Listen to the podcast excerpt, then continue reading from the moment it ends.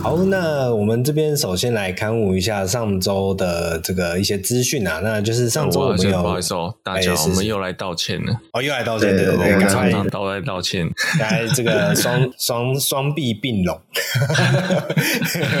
对这个各位听众朋友，如果你没办法呃感受到我们的诚意的话，你可以在你的脑海中想象一下，我们现在每个人都用两只手臂紧紧的夹住自己的身体，啊，然后就发现大家都在这个时间点就把这个节目关掉了。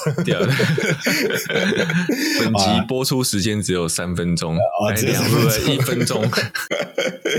OK，好，那其实就是因为我们上礼拜在聊这个话题的时候，有提到新竹安驾中心啊这个单位。那那时候我我忘记是学长还是龟龟提到说，这个单位已经倒闭了。OK，有这样的词汇出现。那后来经过这个听众朋友的提示啊，这个非常感谢，再一次跟您感谢一下，可以纠正我们的资讯。好，那经过听众朋友的提示哦，跟我们描述说，其实新竹安驾中心并没有倒闭，只是转移厂址。转移厂址是什么原因呢？我们后来也是有稍微去找一下啦，然后有看到一些当时大概是在二零二零年那个时候的新闻。好，那原本旧场地是它其实是跟三阳工业合作啦。啊，就是大家所熟知的那个三洋工业哦，工业不好意思，哦。所以当时是在好像是在新丰乡啊，新竹县新丰乡的旗顶村啊，当时有一个占地将近八千五百平方公尺的这个安驾训练中心。好，那也在当时也有投入了非常多的师资啊，去做所谓的这个呃操呃这个叫做训练吧，驾驶训练这么样的一个课程。那呃后来好像因为这个场地跟附近的呃民房啊，哦应该后后来这个场地附近。有越来越多的民房出现，但是呃，因为我们知道在驾驶训练的时候，其实都会有很多声响嘛，不管是你的引擎声也好，你的刹车声也好，你可能过弯甩尾什么的，都会有很多这种比较呃比较噪音式的声音出现，所以就被有关单位检举啊。那所以在当地来说，那一个地方来说，就不是这么合适用来再办这一类的。驾驶训练好，所以后来就转把场地转到别的地方了。那我们目前有搜寻到的是，像比如说你在 Google 打新竹安驾中心，它还是有出来相关资讯，例如说官网啊，还有官方的 Facebook 都有。那这个目前的地址好像是在新竹县湖口乡的新兴路二之二号。那大家有兴趣的听众朋友可以自己去了解一下。那我这个新。它的官网啊，你官网脸书官方脸书啊，在呃最近哦，来我现在录音的当下的十一个小时前。哦，都还有发文，所以这个绝对新竹安驾中心并没有倒闭，它还活着，所以大家可以自己再去了解一下。如果你对相关课程有兴趣的话，也可以来这个他们的官网报名，或者跟他们做联系啊，了解一下有什么样的方式可以去参加相关的训练。那这边也是在提供这个资讯给各位听众朋友。好，以上就感这是我们的刊物资讯内容，那感谢各位听众朋友的指正。好。那接下来下一个新下一个来是不是来聊一下？我们不是要跟新竹玩家要抖内吗？要不是、啊，没有。你把你都把大哥吹死了，还想要跟他要抖内？啊，这个也也许我们的节目计划，这个是不是有机会可以跟他们呃联联名一下？呃，联名一下。毕竟我们也是非常支持这个。安驾的这些算是课程嘛？对对对对对对，对，我觉得在一个封闭的环境里面去尝试这些行为，像是新竹安驾有一些他们要付费解锁我才会讲的内容。那那些东西学会之后，你就会在你的驾驶技巧上有更多的进步。对，那就希望新竹安驾可以听到这个节目，然后跟我们联系，然后付费解锁一下。我们就 一整集都来讲新座安驾到底在教什么，但还是很推荐大家，不管你是你是开车还是你是起重机，都可以去找一个像。我觉得汽车可能比较难，你很难找到一间驾训班是认真教你开车的，但是摩托车可能可以，特别是重机啊，重机你可以找到有一些驾训班，它是他会不只是教你怎么样考驾照，他会教你一些重机骑乘的知识，教你怎么扶车，教你上坡怎么起步。教你这些东西，让你在出去真的上路的时候比较不会遇到一些困难。我觉得这个是比较好的建议啊，就既然你都要花钱，那花钱去学一些比较有用的东西，不要只单纯买一张驾照而已。那呃，我自己在台北，我那时候学重机的时候，我去那个横店。横点现在在各地都有这个合作的家训班，他们都会教一些比较完整的内容，大家就可以去搜寻一下。啊，当然不止横点了，很多家训班都有类似，Google 一下就可以找到资讯了。我觉得也可以联动到我们想要原本想稍微想要带一下，就是呃，要练车要学东西就去家训班。其实这也是我们上次在讨论那个机车。学习的一个题目之一嘛，哦，嗯，那但最近很红的就是那个三道猴子嘛，但是其实三道猴子就没有。我要讲的是说，感谢有人好像是在爆料公社上面哦，对，说说说这些，诶，他是说什么？他好像是 po 一个四轮车祸吧？他，他是 po 那个。Toyota 喝醉撞那个自强号，啊、撞撞自强号，然后飞起来，然后卡在旁边的，然后就说你们这些四轮猴子轮到你们了之类的，然后就把我们的图片放上去了，把我们的大 logo 放到上面。呃，因为你搜寻这个四轮猴，Google 搜寻四轮猴，应该第一个出现的就是我们了。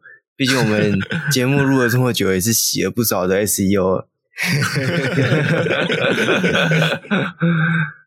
对对，这样感谢广告支感谢广告赞助，无形的。对对，没错。虽然其实有听我们节目，大家就知道我们跟我们最讨厌就是酒驾。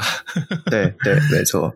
对，而且，诶，跟更正一下，他中的是泰鲁格号，不是自强号。对，在他中完之后，好像有耳闻听到说什么维修要六点四亿，我不知道那是网络上人讲的，应该是整车吧？我记得看到是五千多万。对，因为那时候我看我看到六点四亿这个数字的时候，我想说，我去查了一下，这台车一整台车也才四亿多而已。那他修了六点多亿，那其中的两亿是入谁的口袋？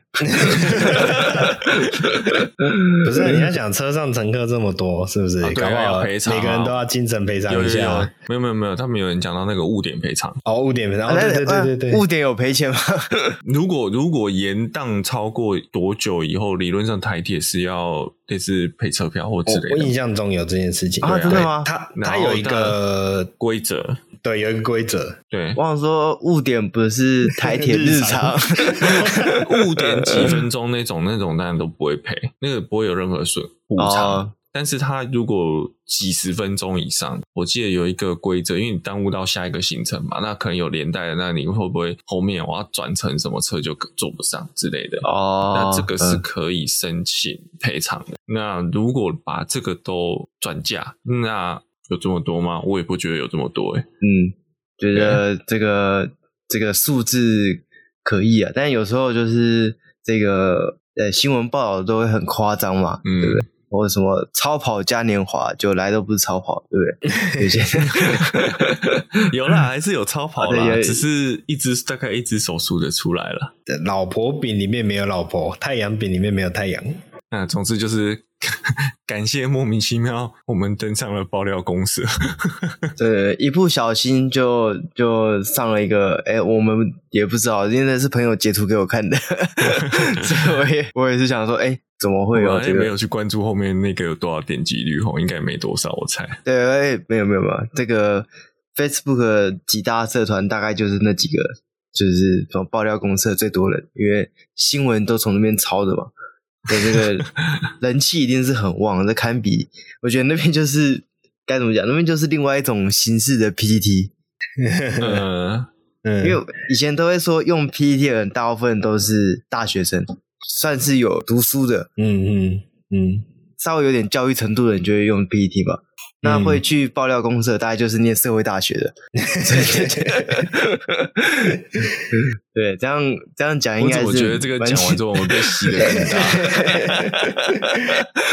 不过不过，我觉得重点是这个人看过的人可能很多啦，有没有引流引回来才是重点。应该应该是很难了，不过也没关系啊。对对，只要大家知道搜寻四轮猴会找我们，这样就好了。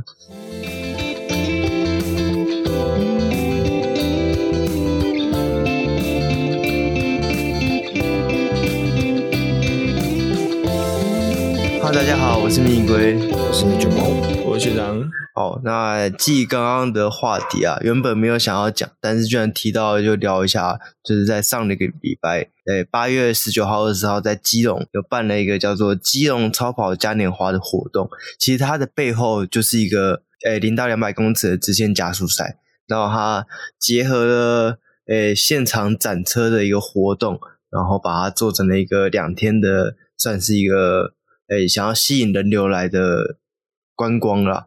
那据说，诶，基隆市政府为这次活动花了两百五十万，用诶，就是编列两百五十万的经费，这样。对，那这个活动当然办完之后有正有负啦。那负的当然就是基隆的交通就会受到影响嘛，因为在那个地方，它好像是在基隆的有一条就是在港边的。如果大家有搭过游轮出去玩的话，应该就是在游轮的那那条那个路上。就是它封了一道，它其实只有封一边而已，就是封一项，然后另外一项还是有车在走，然后它中间用纽泽西护栏挡起来。啊，如果它本来就有中央分隔岛，只是不高。对对对对，中央分隔岛，然后它再加上有用那个纽泽西护栏来把它挡起来。以防万一啊，那还好是没有出出发生什么意外这样。你怎么你怎么那个讲法，就是好像很期待他出意外的样子。我们看哪一场赛车比赛，不是期待他出意外吗？也是啊，撞车最好看嘛，对吗？那第一个是看到自己喜欢的车手，第二个就看到，哎、欸，如果场上有什么事故，这个比赛的结果就有很大的变化。修正一下，因为他这次其实嘉年华，虽然他有有给人家谈嘛，可是他并不是真的要办一个。竞争性的比赛，嗯，它比较像一个展示会的概念，所以，所以我觉得就就好了。虽然我也是有点期待他，看看他会不会出一些事故了。对，好，那当然这个，诶，负评的部分就是当然你的交通受到这个影响啊什么之类。但我觉得你要办这类的活动，吸引你要用观光来吸引外面的人流，自然你的交通就会受到影响。这个在台湾的各地都有一样的问题。不止台湾各地，我讲说，你像在办 F1 的都市赛，这个应该是最代表性的例子了吧？摩纳哥、新加坡，诶，那个那或是甚至加拿大站是一半的赛道，一半的街道，那个在比赛前的好几个月就开始铺设，所以你要想，一年里面就可能有五分之一到六分之一的时间交通是黑暗的，会被堵起来。每一年哦，对啊，就想你的交换是什么？交换是我的观光客变多了，我相对应的。都市的收入变多了，所以我觉得那是就是一个交换啊。这个就是什么？这个就是人出得去，钱进得来。对，他可以说人出不去，然后人出去了。对，那我觉得，我觉得办这类的活动，就是哎，政府愿意支持办，地方政府愿意支持办这样的活动，当然是好事啊。那呃，你说民众会不会，当地的居民会不会抱怨？一定会有。对。你看力宝赛车场在那边就定在那边那么久，附近的居民也是会抗议啊，因为这就是一个诶声音比较大一点的活动嘛。我我先吐槽一下，是真的，我看到后来的车子来参加展的车，我不是说这些车子不好，但是的确与某些舆论评论家讲的，真的我觉得算不上超跑嘉年华。嗯，因为我们在讲是所谓超跑定义，不是那个看起来很炫的车。跑得很快的车就叫超跑，好，那个在国外，sport car、super car、hyper car 是有它的定义的。那如果我们要讲 super 超跑，那至少你要到 super car 等级。严，我们之前有讲过嘛，九一严格上连超跑都不算，嗯，它只是 sport car 而已。那那一天看到可以算超跑的，它有些经典老车，像我记得有一台，好像有一台 RUF 吧，哦，那个真的很棒。嗯还有 GTR 也很厉害，然后还有一些真的改的很棒的车，所以我觉得那真的比较严格上应该算是一个改装跑车展会比较适合，嗯，而不是超跑展，也不是超跑嘉年华了，因为真的你那天迈拉伦七二零到兰博基尼布拉港其实没有多少台。而且没有，他们都没有谈嘛，谈的都是谈的最厉害，应该就是 GTR 了。哦，对，没有谈是因为都有吃龙角散嘛。对，就就那台有下去跑的，对，那台全碳纤维的 GTR，然后还有诶，也是为了临时打造的那台 Supra，旧版、嗯、就诶旧款的 A 八四 Supra，这样的算是比较指标。嗯、应该说，这个车真的就是为了直线加速赛而打造的，嗯、所以它他们跑起来特别有可看性，因为它就是专门跑这种赛事。但零到两百还是蛮短的，而且那条路其实好像没有很平。呃，那个时候他们办在那边，我们就有说安全性真的是一个要注意的地方。我们不是说主办单位，我就像主办单位是有有经验的，他们会在那边办，他一定有相对应的配套措施。只是真的那条路并不是一个可以让你加速顺畅的路面，再加上他也没有重复柏油嘛。啊，对，一定没有了。对，然后比较可惜的是，我不知道那天的烧胎是是主办的行程之一，还是参赛者自己的行为。那总之，你烧胎也是把之后要用的道路也是弄得乱七八糟。嗯，我不知道这两百五十万应该不含后面路面重铺的费用吧？对，所以我就说，这这个在大马路上办直线加油赛的都蛮划算的，因为就是大家都这样招待，但是地板上的痕迹都好像就是都过了就算了这样。反正时间到了，县市政府会重铺它嘛。哦，对对对对对，反正选举快到了，自然这边要铺一下，那边要铺一下这样。所以这是一条龙就对了，然后我什么都没说。那这类的活动，其实我觉得大家可以去现场感受一下。就是如果有机会的话，因为基隆本身这个地方啊，我这我就不是假日会去的。因为基隆就算不办活动的时候，塞爆吧？对，假日也是非常的塞啊。那基隆市区的路跟迷宫没什么两样。对，那个开、嗯、那个基隆市区的路啊，就像台北地下街一样。你不是在地的人，你是走不出来的，你就一直在里面打转，你就找不到出口在哪里，这样对。所以，呃，基隆本身我是平常不会假日白天或是晚上去啊，就很塞，人很多。对，但如果你好奇这个这种赛车活动办怎么样的话，我是觉得是值得一看的啊，因为现场看那种直线加速赛，它还是有一些还是蛮热血的，有一些还是蛮蛮刺激的啊，就可以感受一下那个氛围。对，不要只是单纯的在网上看一看说，说啊，这个都是有钱人玩的游戏，这样啊。就算是有钱人玩玩的游戏又怎样？F one 也是有钱人玩的游戏啊。对啊，就是很多看得很爽，很多运动都是有钱人玩的游戏啊。对啊，但大家还是会看嘛，就是因为玩不起，所以我们才看得那么开心嘛。对，其实我我个人还是对这个活动是持正面评价啦。啊、嗯，因为毕竟我觉得地方政府肯出来办理这样的活动，对对对对，我觉得就是一个让这个东西不要永远是躲在黑暗的感觉，躲在黑暗的那一面。嗯嗯，啊，用用就像国外的改装车展，或是改装车的一些竞赛，我们用。就是一个手工艺或是一个技术职人的体现的角度去看这样子的东西，我觉得这才是一个比较正面的做法，嗯，而不是大家一昧的觉得说啊，这个东西好像就不好，然后你只会让这个东西越来越躲在阴暗面，对，然后大家也不会不玩，但就躲起来偷偷玩，嗯，变成不合法的这样，那其实也不是好事。对啊，应该让他让更多人看到，然后把这些东西转化成一种可以达到双赢的效果。双赢是什么？就是可以让诶政府也赚到钱，该收的人收到钱，然后该玩的玩得到。其实大家不是不愿意花钱玩，是没有地方可以花钱玩。其实你要你要这些玩车的车主拿钱出来玩是没有问题的。你你都说这是有钱人的运运动，有钱人的活动，那就让他们把钱。拿出来去支持，诶，不管是回馈在地方政府还是怎样之类的，对，这个就是一个经济的循环嘛，对吧？没有什么不好的。我举个例子，像你看，我们每年基本上都会报 Goodwood 的，对不对？嗯，Goodwood Speedway Festival，那就是一个，它也不是真的要跟你拼速度，其实但它也有了，但是它就是一个很大的嘉年华会，真的是弄到全世界的车辆新车发表，什么都到这边来。这就多好一个观光的，而且有指标性的活动，而而且的确双赢啊！你讲饭店也赚，小吃也赚啊！我来了不可能不买一些加减买一些东西嘛。对，对啊，你来总要一两天一夜，你总要住吧？对不对？对啊，这其实都是海产嘛，对不对？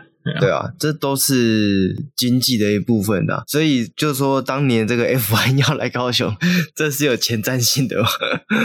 有，但是机场放不下。对，机场哎，不不是机场放不下，是飞机载不下，还是机场放不下那个载得下飞机？就是机场不够大。啊，对，机场不够大，或那个飞机落不下来。对对对，还有另外一个啦，就是那时候在讲的是，呃，其实，不过不过这倒是就是有会做了就会去处理啊，就是那个台湾路面人孔盖的问题。哦，对，但我觉得这个也，嗯，不是问题，这个真的要办了就会处理啊，这不是，啊、这是钱可以解决的问题。机场是就算有钱也有点难解决的问题。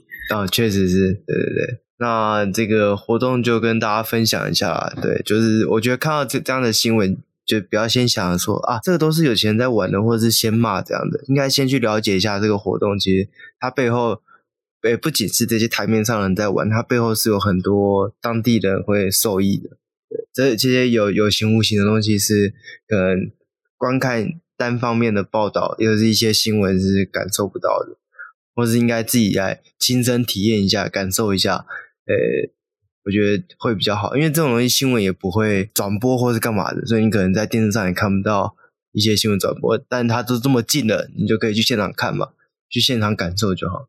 好，那我们接下来下一个来聊的题目呢，就是我们上礼拜参加的环路渔民大游行的这个活动。我先分享一下好了啦，对，因为其实那一天。我会说，我们我们三个都有去。然后，其实那一天我们在去的是，我们在到现场前，其实我们都很担心，嗯，因为雨实在太大了。对，其实那一天的活动是从下午一点，他们就有在摆摊，然后一路到三点开始有比较正式的活动，就是开始有呃这个疑似总统候选人，疑似这样。对，就是开始有各个，它也不算政党啦，因为其实这次活动也的确每个政党都有参与，几乎每个政党应该都有参与吧，应该没有没有一个比较大有声量的没有参与到吧？哈，哎，国民党有啊，没有没有摆摊，哦，没有没有没有，他们有摆摊，可他们也有人有有人来对啊，对对对对对，一定有嘛。然后其实就像我们之前节目跟 Jonathan 在聊的时候，其实各个政党，呃，但这是后来来的人都蛮大咖的，好，呃，有选总统的都有来啊，有没有陪走那是另外一回事。但是在我们那时候跟江大生访问的时候，其实各个政党都知道这个活动之后，都有至少地区性的议员或委员们。做出帮助，甚至就是有做一些资源。那呃，但是其实到了，所以我们原本就预期说这个活动应该会不小，因为也迫使政府在八月十七号就是通过了那个《道安基本法》的草案嘛。但是那天当天我们是蛮担心，是因为真的那个雨很大，突然下午那个暴雷雨，那个雨 真是大到炸掉。然后，但所幸是。到了我们到现场之后，稍微小了一点点，还是还是蛮大的雨啦。但是开始开始步行的时候，其实雨就变小了。那我自己是蛮惊讶的是，就算雨那么大，还是有非常多人走出来，那就代表这个问题是真的是不得不容忽略的一个问题，就是真的在大家心中这这个议题是一个呃内心的痛吧，嗯。大家的痛点，觉得势必要去做出对他做出一些变化。那我觉得，其实就像我跟龟龟，我们是先在旁边的地方汇合，再走过去。那走过去的过程中，就在笑说说：“哎呀，这这个下大雨，然后要往会场前进的过程，就可以充分体悟台湾交通规划、道路设计对行人不友善的地方。哦，包括连警察的管制都是把你堵得死死的。”嗯，然后明明有更好的路要走，就是叫你绕道，然后走去哪？走到马路上，走到崎岖不平的人行道上，然后大家撑着雨伞都会戳来戳去，就那个空间，行人的空间是完全不够的。然后还有人推推车啊，对，那天也很感动的是，有很多不良于行的人来轮椅族。嗯哦，那不管是人家推的，还是自己用所谓电扶车参加的，那也有很多，也有一个团体是带着小朋友来的。因为愿景，其实我们的愿景就是要让未来我们的小朋友可以，呃，怎么讲，安全的走在路上吧，这是其中诉诉求之一。当然不可免俗，既然有政党参加，就会有政党作秀的成分在里面。但还好是，我觉得没有任何一个政党喧宾夺主啊。然后当然那天主持人也一直很强调说，这个活动没有特定的政治立场。那我其实有朋友是某政党有支援这个活动，然后他就蛮不以为然，然后他觉得，嗯、呃，他们大概是说政党里面从一刚开始最早介入支持，然后也提供最多援助，然后就被其他政党把这个功劳捧走的感觉。那、嗯、我觉得，我跟他说，你们不要那么在意这个东西，就是走在路上没有人在给你分政党，然后再就是说。呃，他他有点担心，说这个议题大家炒作完哦，选举完没了，没人看了。我也不用这么悲观，我也没有很乐观，但是我也没有这么悲观。我觉得这个问题势必一定还会有继续人 follow 下去。那我觉得那天大概最好玩的就是，你就看我刚刚讲嘛，几乎所有疑似总统候选人或是准总统候选人应该都来了。那他们前面，然后各政党也有上来讲，然后其实有些有针对其他政党的言论，我也颇不以为然。但是我觉得就是大家表达声音的场所嘛，大家都有发言的权利。嗯、然后那天就很好，就你就自然有政治活动，你就有政治活动的这种话语，就是像什么好不好，对不对？那后发现大家下面都不想鸟他们。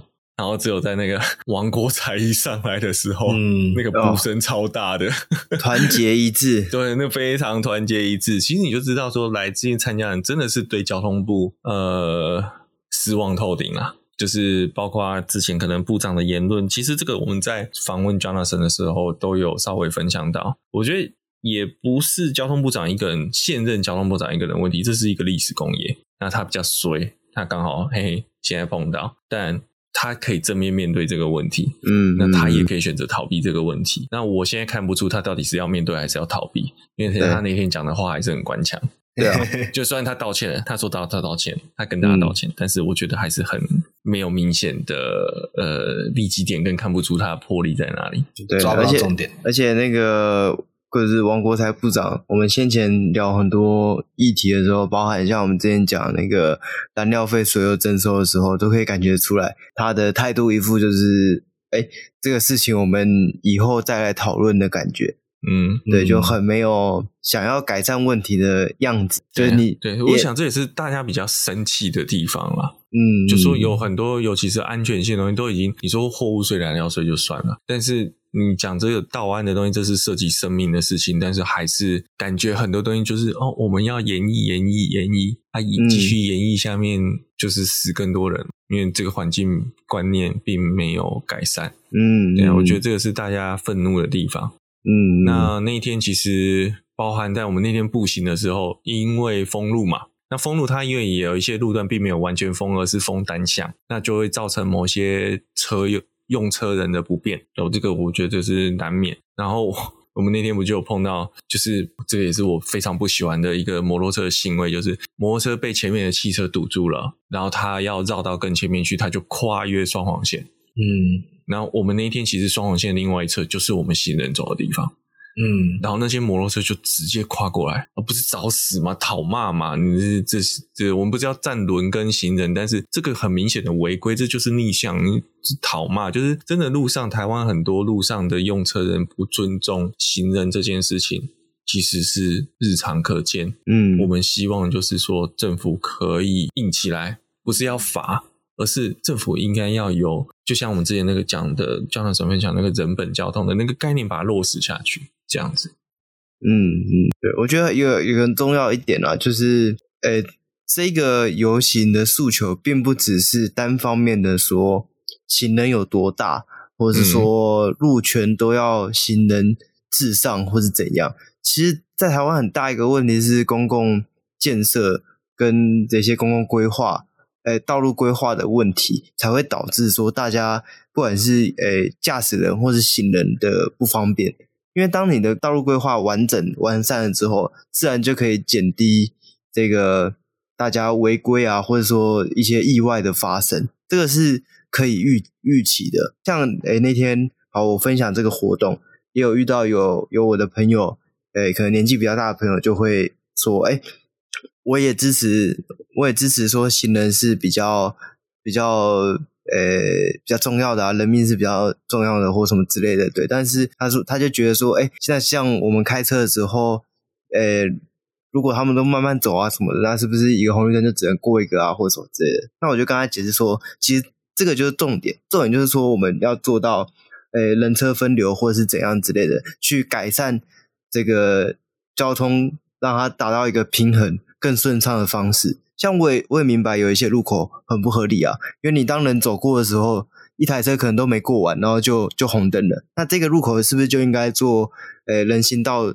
呃，行人走的时候跟车走的时候应该要分开，右转的时候归右转，然后行人走的时候归行人走，这样就不会有人车争道的问题。那这个部分就是要从道路规划来改善。其实，就这这不只是单方面的说要让行人这样这样，因为如果只是很单方面要让行人这样的，诶，让行人最大啊，行人一站上去我们就要让他，不然要被罚钱了。那就像之前原本预计要推出的那个法案一样。就是那时候说，行人只要一踏上去就要让，嗯、就要停等嘛。那时候也是被骂翻嘛。对对。那那时候其实不只是，呃、欸，被开车主骂哦，其实有很多支持这次游行的人也是在讲，这样的做法其实是不对的，因为他只是在单纯造成两边的人的对立而已。对。然后没有改善任何事情，因为更生气的会更生气。然后你实际上也这件事也不可能解决的事情还是没解决。对对对对对对。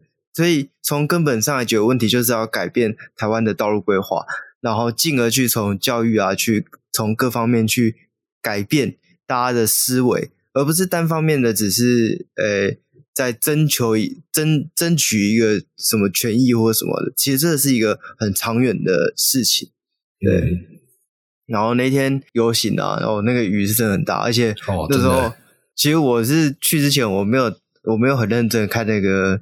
流程啊，我一直以为只是在改道前面而已。我是去了之后才发现，哦，要走路哦，对，要出去绕一圈。对，然后看了一下那个距离，我想说，哇，诶，这个一个小时怎么走得完？我从凯道走到西门町，然后走忠孝东路再走回来，这个路程是蛮长的，但是中间确实是很多。很热血，应该诶、欸，或是说很多民众啊，大家都很支持这样活动。嗯，不只是参加游行的人，甚至路过的人，其实大家都会看到有很多人比赞或是干嘛的。嗯、就是其实这件事情是，呃、欸，就像这个活动的标语一样，下车大家都是行人，所以对这个事情真的是不分你是骑车、开车、骑脚踏车，你是。坐轮椅的，你是嗯，哎，平常只搭捷运的人，这个都是你我身边很重要的一件事情。嗯，我我我自己觉得当天的这个出去走那一圈的这个行程啊，呃，对我自己还有蛮大的特别的感觉吧。可能是因为平常啊，尤尤其是我印象很深刻，就是火车站正前面那一条，哦，我不太确定火车站正前面那一条中孝东路？哦，中孝，那那就是中孝东路是不是？对对对。OK，就是那一条路，其实我还蛮算蛮长在那附近走，也不能说算算蛮长，就是蛮有经验在那一条路上面走动的。然后平常那边在车汽车道路上面，其实就是熙来攘往啊，那边也算是热点，所以其实车子都平常都非常多。那实际上那一天实际走在马路上面的那个感觉，其实是真的有一种有一种行人也可以有这么样一个开阔的。走路的空间跟环境的那一种呃体体验的感悟吧，我觉得对那个感觉是很不一样的。我觉得真的有的时候就是呃路行人的路啊，真的是要更完善的规划，来让行人有一个比较安全舒适啊，然后不需要顾忌、不需要担心的这样一个路啊，让大家可以比较呃自然的行走。我觉得那个真的是一个很重要的事情。嗯嗯，然后。我觉得有一个点我特别想要提啊，就是当天有一台特斯拉的那一件事情，我觉得有点令人还是觉得难过吧。就是呃，因为当时我们就是走到刚刚讲的忠孝东路，然后转进那个叫什么？是南洋街吗？还是是？呃，不是，那个应该是衡阳路吧？在那个中就是衡阳路中正一前面那一条。呃，对对，中正一分局前面一条。转进去那一条路的时候，刚好路边，我我记得旁边是百货公司吧，还是好，反正就是刚好路边就有一台特斯拉停在呃违停在那个红线上面，然后呃队伍经过的时候啊，其实就对他的这个呃违停的行为就不是很满意，然后就呃一些诉求就喊出来，然后刚好这个警察也也顺势的就走过去，请那一位车主。哦，移动他的车辆离开，那我就没有就觉得很纳闷，是那个车主离开的同时，他就把车窗降下来，然后对旁边的对我们的游行队伍比中指。这件事情我令我还蛮觉得不可思议的，他是比中指吗？对，后来看我一开始也不也不知道，就是我们正在走的当下，其实就是单纯是以为就是他可能不小心闯进来，或者是他就是刚好违停在那边，所以大家才嘘那么大声。结果后来回去看，就是学长有在群组里面贴说那个片，然后看到那个影片才发现，就是刚好就是有那种游行队伍里面的人侧录的影片，然后才发现。嗯他居然是把车窗降下来，对着队伍比中指，我就觉得，就是有的时候会无法理解这样的心态到底是什么。就是你违停就违停，然后警察来给你劝离，这也是一个非常合情合理，甚至是合法的事情。那你到底有什么不满，要这样子对我们这些呃行走的路人有这么样一个行为？这是其实让我蛮不能接受的。对，而且不要说警察，警察劝你已经是。算是放过你了。其实你只要停在红线，警察就可以马上开单的。但他选择不开单，他选择放你走，其实他就是就是他可怜你啦。不然的话，那边那么多人，干他的警察是怕他 违章去扁你，好不好？对啊，怕怕你的特斯拉到时候直接没电，对啊，这这是我觉得比较。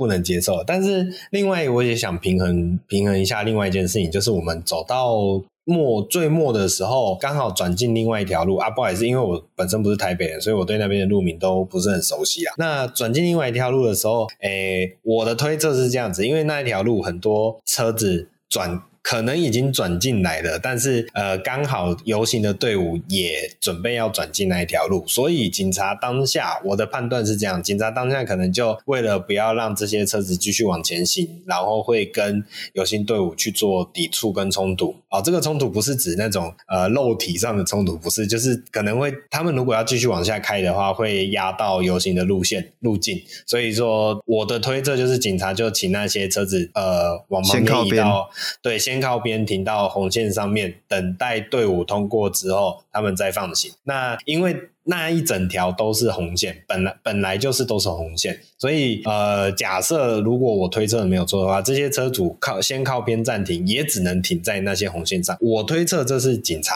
的请他们做的事情啦。但是当时当下呃队伍经过的时候，尤其是刚刚发生的特斯拉那一件事情，其实大家当下的情绪是比较亢奋的哦、呃，就是觉得说哇，这些违停的哎，这四轮大爷就是非常的嚣张啊，就是故意要。违停在那边，OK。那呃，我这边是想要稍微替这些车主哦、呃，就我的认知平反一下，他们应该是被警察哦暂时暂时放置在那边的。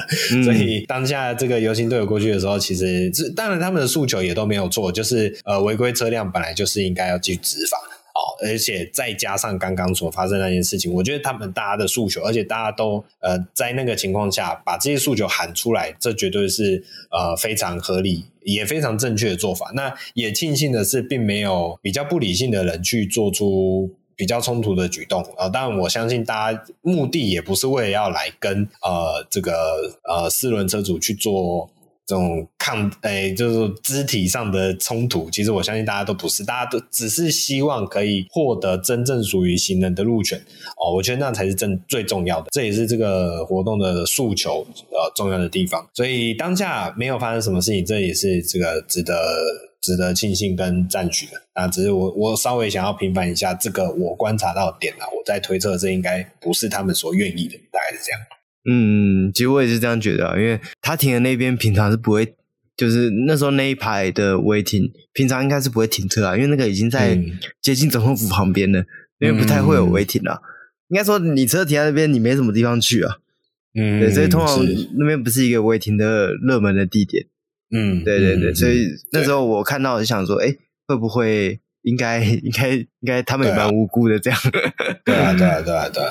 对吧？不过我我觉得，我觉得也也好的是，那些在车子里面的人也没有做什么激动的举动啊，对啊，应该是可以理解跟想象，对吧？但我觉得这种事情就是这样子，就是把诉求喊出来，用好的方式喊出来，让大家知道，让大家去重视哦。这这真的是这个活动最重要的价值所在。嗯嗯，对。但是我们还是要在。再提醒提醒听众朋友一次啊，就是呃，我我们毕竟是四轮频道，但我们也没有说就是好像四轮就要有什么至高无上的权利，其实没有啦。就是我们大家有听长期听我们的听众的朋友，其实都知道我们其实呃非常在意行人的路权，因为其实我们都对我们是在意这整个交通环境是不是合理，是不是顺畅。而不是在于说路权到底是在谁的身上，其实大家都是有路权的。那重要的是怎么让大家都可以获得合适的路权，并且都可以啊安全的在自己的用路环境上面，呃取得一个比较呃舒适良好的环境，那才是最重要的点。重点真的不是造成对立啊，因为其实对立真的是完全没有意义的事情，对，因为我想解决事情的。对对对，因为我相信很多来参加游行的，他们都不是都不是单纯只有走路而已啦，一定很多人也是骑车开车的，嗯，对吧？就像我们，诶，那时候因为我自己本身是从事这个媒体业嘛，就是跟、嗯、跟跟跟汽车有关的媒体业嘛，嗯，对。那我有问过一些同业朋友说，诶，大家怎么都没有人就是参加这样的活动？因为毕竟我们跟这个。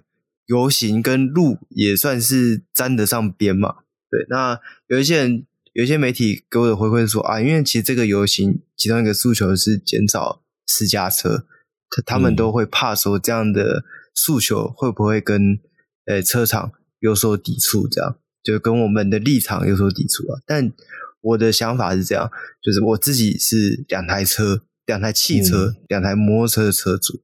我也支持这样活动，是因为公共利益是在于我之上的，就是行人安全是远高于我个人的权益的。嗯嗯，要先把重要的事情摆在前面。我有车，但是我同样可以支持行人有更完善、更良好的这个行的权利，因为其实这样才会让台湾的交通更顺畅。当呃。道路规划是完善的，然后行人走该走的路，减少交通的事故，其实大家是不是就走得更顺畅？对不对？那诶，有些人会说，那可能你开车的成本就变高了。没关系啊，我可以接，我可以承担开车成本变高这件事情。因为你当开车成本变高的时候，是不是路上的车就变少了？对我来讲，我希望油价回到一公升四十块的时候，那时候路上的车好少。对啊，我我多花一点钱，因为老实讲，我也不是天天开车人啊，嗯、我就是平常我也是骑摩托代步嘛，就是方便嘛，嗯、轻松嘛，对啊，我也是假日开，但你说我假日开车开的很少嘛，我一年也开一两万公里，哎、嗯，可能就是大概平常台湾人普遍开车的里程数啦，我相信，对，所以呃，多花一点成本，然后获得一个更好的呃道路使用的环境。这个绝对是划算的，所以并不是说这件事情是单纯的只对行人有好处，这其实是对整个交通环境都有好处的。而且，其实交通环境更健全的话，其实我我自己认为，对汽车的车主来说也会更合适。这要怎么讲？就是当有一个健全的交通环境的时候，其实开车的人可以更轻松。这是我自己的想象。我认为这应该有办法达到这个境界，因为当大家都在做对的事情，出现在对的地方，那其实就不会有很多，就是像像比如说现在好了，常常有人说，呃，汽车要转弯的时候，然后呃，行人要过不过哦，就是然后两边就卡在那边，好像在跳恰恰还是跳探戈，在那边你进一下我退一下那种感觉。其实如果有一个健全合适的交通环境，以及大家有一个呃健全合适的交通知识跟交通观念的这个情形下，其实行人就是可以直接走出去了啊，他就是走他的路，那他走轻松的走完他的路，那不就代表他也更快速的达成了他的移动的目的，那我也就可以更快速的哦，就可以完成我开车的移动目的，因为我们两个不用在这边你卡我，我卡你，然后人生就浪费了将近十秒钟，这没有意义的十秒钟在那边看到底是你要先过还是我要先过。但是如果大家今天都有一个好的姿势、好的呃尝试的状况下，他直接走了，其实这个十秒钟对我来讲，我也是省下来啊。对我这个开车的人来说，就是这是一个大家双赢的呃时间。我自己是这样子认为啊，所以我也是期待说这个大家呃，像活动诉求上有三一嘛，所以其中这个 education 的这一块其实也是非常重要，就是大家对于呃行路的用路的观念到底有没有提升，这也是一个很重要的一个事情。像今天节目所提到的、这个环路渔民大游行啊，就虽然这个天气真的不是呃非常的好，OK，然后我们实际在走的时候也是呃可以说是身体都湿了，就是我我的身体基本上就是哎，因为虽然我们有撑伞啊，但是基本上还是很难去避免一些零星的雨势哦打进来。那后来虽然雨也有小一点，那甚至最后呃游行结束回到凯道的时候，天气也算是放晴。也出现了彩虹，所以这个过程中可能不是非常的舒适，也不是非常的呃这个完美，但是这整个活动还是很顺利的结束，这也是呃最后觉得还蛮值得开心跟值得高兴的地方。OK，那我觉得还是一样啦，就是路权呃新的路权这件事情，我们还是会继续的跟大家做提醒跟呃想办法维护哦，不会因为我们是四轮频道哦，好像就是支持四轮霸权哦，其实没有，对，就是还是一样那句话，大家。下了车都是路人，都是行人，所以这这是我们会持续的在为各位做倡议。OK，这也是一个很重要的事情。那也是希望各位听众朋友可以跟我们一起来尝试，让台湾的交通环境可以更好、更为改善。那以上就是我们本周的节目啊。喜欢我们节目的话，记得可以帮我们按赞、订阅、分享，不管是脸书啊、这个 YouTube OK，或者是 Instagram、Podcast 各平台都可以帮我们做留言、按赞、评分。那我们就下礼拜再见喽。拜拜，拜拜，拜拜。